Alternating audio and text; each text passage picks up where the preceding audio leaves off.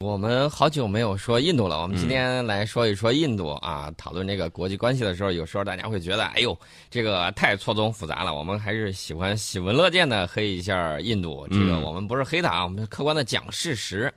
这个印度呢，前一段时间啊，说我这个光辉战机终于起飞了，嗯但是我得最近得到了一个消息，说印度不打算装备这个 LCA，想怎么办呢？还是想买这个先进战机来顶替这个 LCA？啊，原来光辉不够先进啊。呃，当然不够先进了，三十年磨一剑的东西，这个是很吓人的。大家想一想，呃，这个战机用了三十年的时间啊、从零，当时提出来的这个很先进的设计理念，嗯要赶超这个，要赶超那个，最后结果就是我们的七爷都退役了，他才刚刚入役，嗯，他跟七爷是一代的这种战机。嗯然后就是目前这个情况啊。 这个刚才你提到了这个一坑未平一坑又起，我觉得它属于这个怎么说呢？那个嗯狗熊掰棒子，啊，啊掰一个扔一个。掰一个扔一个，反正前头的坑还没有填，前头又刨了一个坑出来。嗯印度十一月份的时候，就是就就去年十一月啊，跟这个俄罗嗯斯签署了一千六百辆特九零 MS 坦克的相嗯关合同。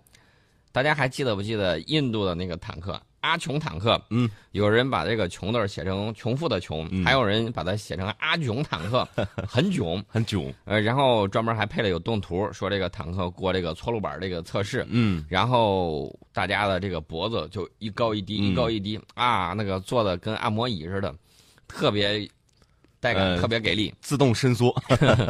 这个合同金额可不低，二十一亿美元。哦，那大家想一想，呃，阿琼坦克能否满足印度陆军的要求呢？我得出来答案是肯定是不行。如果行的话，他何必要去买俄罗斯的坦克呢？对，啊还买这么多辆，一千六百辆啊。嗯，嗯那么特九零 MS，呃，但是呢，这个俄罗斯一向是喜欢，哎，嗯，这个宰印度宰的是特别游刃有余。对我给大家举个例子 啊，这个虽然卖给你特九零 MS 坦克了，但是，嗯这个俄罗斯有一个竞技场主动防御系统，嗯就不给嗯你装了。这个这个系统是干嘛用的？这个系统是这个击落来袭的反坦克导弹和火箭弹的这种主动防御系统。嗯呃，印度的说法是他这个不够专业，然后呢达不到我的要求，所嗯以说干脆退了算了。那么印度政府呢，现在正研究与外国公司合作，按照印度制造的模式自行研制和生产这个装备。这个装备每套大概是三十万美元。嗯，我觉得这个世界上研究坦克主动防御系统有那么几个国家还是比较厉害的。嗯，呃，咱不用说了，俄罗这个斯嗯俄罗斯算一个，美国算一个，肯定。呃，德国的这个豹二这次在中东战场上被拿了一血之后，大家也发现了这个也就那么回事儿吧。对，当然了，德国的这个发动机还是很不错的，柴油发动机很厉害，这点是要强调的。装甲钢的这个能力，大家仔细去看一看，真正厉害的还是中美俄三个大国、嗯啊，其他的这几个都是要差一些。法国、英国，英国挑战者自己生产线都关了。法嗯国这个勒克莱尔坦克，呃，也没听说有特别好的这种战绩。嗯现在呢，这个印度政府说是要跟外国公司合作，之前呢说的是自己建造的东西啊，包括那个烈火五，经常是虎头蛇尾。怎么叫虎头蛇尾呢？作为烈火五如此重要的这种导弹，啊，它发射出去之后，它是实验弹啊，嗯发射出去之后不带打捞弹头的，爱飞哪儿飞哪儿去，反正我射出去了，啊，这就算成功了。这是最危险的，连自己对都不知道打到哪儿，所以敌人更不知道。全世界很多人都在担忧印度的这个核安全问题。嗯我最近在看一篇报道，就是关于印度的核安全这个文章呢，就是仔细的就是研究了一下，嗯说印度现在这个核安全是一个大问题，一个是管理比较混乱，多头管理，嗯还有一个就是它的这个导弹部队现在这个技战术水平，还有它装备的这个情况，嗯，令人担忧，小毛病太多，布朗运动太厉害。是大家很担心这个事儿。呃，但是印度一直为了让自己成为一个有声有色的大国，它始终在向前推进它的这种军事强国的这种步伐。嗯，我们看到它的雄心壮志，我们不要嘲笑它啊，有声有色，是也也有坑有壑。大家不要嘲笑它。嗯为什么这么说呢？它是始终在想坚持独立自主、自力更生，但问题是，由于技术水平嗯还有这个整个一整套的这个配套的这个系统达不到这样的水嗯效果。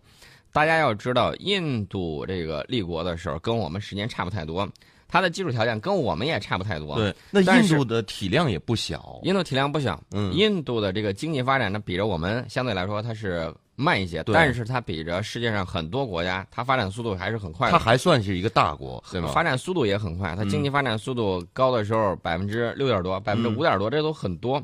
呃，美国能有百分之三都不错了，嗯都该欢呼雀跃了。这个如果欧洲要是有个这个百分之二，那简直就是基本上这个就得苍了个天呐！就得这个喝红酒了， 嗯，庆祝一下啊！得庆祝一下。呃，印度的这个大国雄心呢一直都有，但是呢，这个战术手段我感觉是比较不太靠谱的。嗯这个源于它自身的这种文化，嗯包括它自己的这种政治格局，包括最重要的一点就是它的这种封建、封建庄园嗯主、封建领主的这种格局。其实你看，它是一个现代国家，对，但是很多情况在地方上地主说了算。他人也不少，你看十也是十几亿的人呢，嗯，对？吧？这个人口问题你倒提到提醒我了，嗯人口问题其实对印度来说既是一个好事儿，也是一个坏事儿。好处是它有一个广阔的市场，嗯，坏处你知道是什么？什么？坏处是这个人口的这种增长，呃，如果说它有限的资源不能提供这些人口增长所需要的这种服务，这个东西就会被摊薄。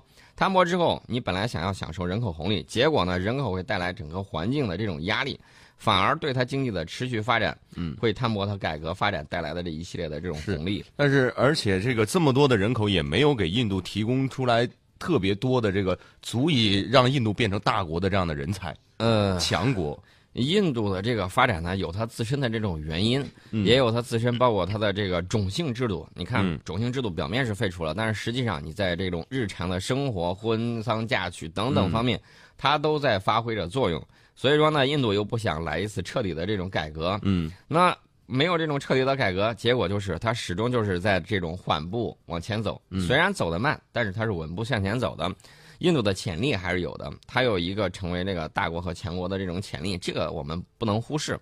另外一点呢，大家要防止什么呢？防止这个其他国家，嗯，哎，这个挑起中印的这种对抗。为什么呢？因为一个国家需要发展的时候，它需要一个稳定的周边环境。嗯，我们看这个历史上，包括德国啊、德国的这个普鲁，从普鲁士到德国的统一，嗯，这个呢，他俾斯麦一直想尽心竭力维持的就是有一个让德国有一个稳定的外部环境。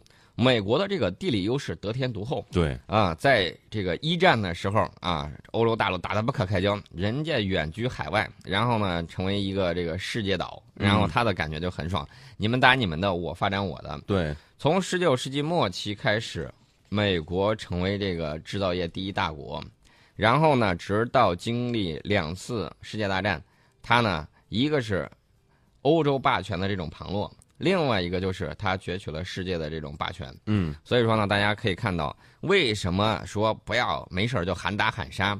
你非常容易干扰到我们正常的这种崛起的这种步伐。，对，呃，我举个简单的例子，我们现在有十艘航空母舰吗？没有有啊，没有的时候，你哪儿敢说我要怎样怎样？是，但是呢，涉及到我们底线的地方，嗯我们要坚决回击，一定这个的是没有问题的。嗯，打的一拳开，必得百拳来。是，这个是一个辩证统一的关系，大家千万不要说那种喊打喊杀的，我觉得最不那个什么，对，最最最没意思了，就是通这过种。外交途径可以解决的问题，为什么要喊打喊杀呢？嗯我们有很多牌可以打，可以打经济牌，可以打金融牌。对，最近一段，大家朋友圈里头可能流传最多的消息是什么？就是这个做空中国的这一波，然后嗯铩羽而归、哦啊，，被击破了。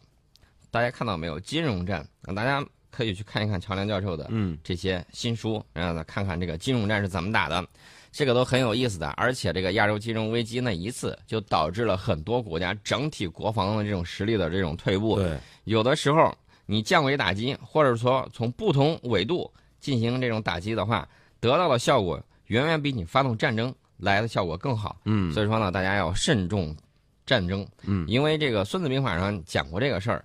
呃，兵者，国之大事也。死生之地，存亡之道，不可不察也。而且我们呃形成的这种战争经验就是慎重出战，第对一战一定要注意要怎么打，一定要打好，嗯不然的话你一下整个就乱套了。对。把握战争的这种主动权，但是我们近些年来，就是回顾一下这个百年来我们打的战争，基本上也没输过，嗯对吧？呃，近百年来我们打的战争，应该说是从一九四九年之后我们就没有输过。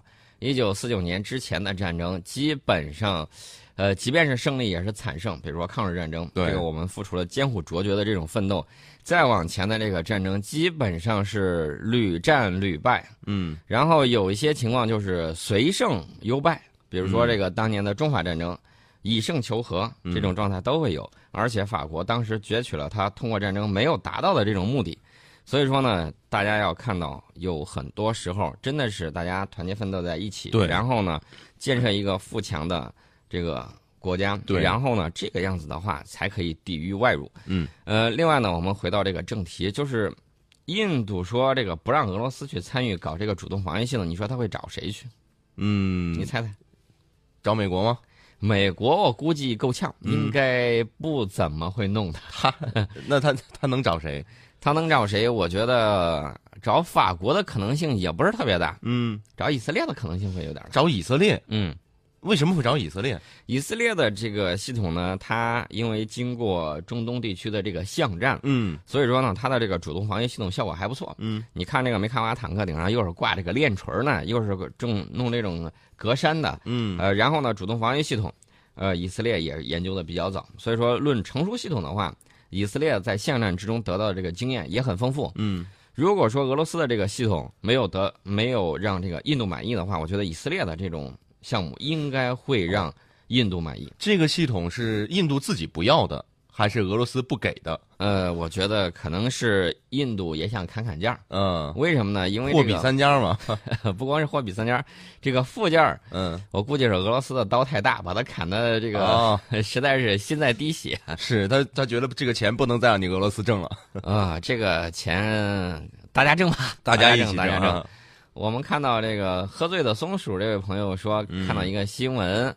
说，一旦中日因为钓鱼岛开战，日本宣称四十一天能够击溃中国空军，呃，然后看我们怎么评论。你要是经常听我们节目的话，你就会知道，日本的这种说法完全是胡说八道。对，这个四十一四十一天啊嗯，你把41四十一天换成四十八小时，然后把这个这个这个这个说法双反过方来。 反过来就差不多了。嗯对其实呢，我就说了，这个战争呢不是这么打法的。嗯我举个最简单的例子，呃，看日本想怎么选择了。嗯，哦，我们不主动挑起战争的，对，日本怎么选择？你是想打这种大国之间的大战呢，嗯还是想怎么玩呢？怎么玩他能玩得 过？我们只做战术推演啊。嗯如果你玩这种就是大国之间的战争，那不用说了，先给你来几发这个东风，东风快递吧。嗯呃，核武器咱是有，它是没有的。嗯我们虽然我们承诺了不首先使用核武器，对，也不对这个无核国家使用核武器，嗯但是我知道日本这个地方有很多的这个钚元素啊，嗯有这种原料，你放到那儿堆了一大堆是干嘛的？美国问你要，我们也想问一下这个东西到底去哪儿去了？是你是打算干什么的？嗯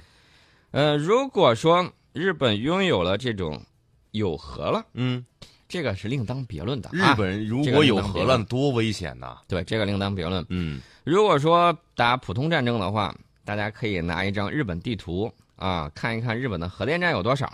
你看看是不是绕着这个环岛有一整圈儿？嗯然后呢，我只说一下几样我们的武器啊。嗯，从空中发射的，比如说这个长箭石，嗯也有从陆地发射的长箭石，嗯，也有东风快递这种普通版的，嗯，呃，也有些长一点的根本就不是给他准备的。对，呃，冲绳快递还差不多给他准备一下。嗯然后像那种关岛快递，基本上都是不是给他的。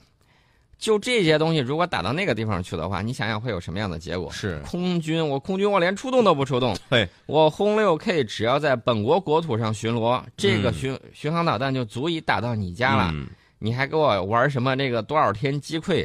这种消息呢，我告诉大家，嗯在前几年，什么三天击溃这个中国海军呐、嗯多少天把我们都消灭？对。这种东西它放出来风太多了。是昨天我们说到一个事儿，就是不要相信网络上流传的这些标题党。对我们单纯的比一下空军的这个实力啊，嗯我们现在的这个空军这种四代半的这种战斗机啊，不算五代机，嗯基本上你能够查到的，就是根据公开资料你能够查到至少五百多架以上了。嗯日本有多少呢？日本的这个 F 十五 G 啊，也就这个一二百架。嗯然后呢，这种东西还不能打中距弹，嗯也就是说，我们离你八十公里的地方已经发射导弹了。嗯呃，就把你干掉了。你还没看见我们呢？你还没跟得上来，还没看，你看得见了，你还打不出来这种武器呢。嗯对它只有这个近距格斗弹，嗯你让它怎么办怎？么办？没法玩儿。而且这些飞机是什么时候的？七十年代末八十年代初装备的第一批。是，这种飞机老旧到何种程度？嗯飞一飞，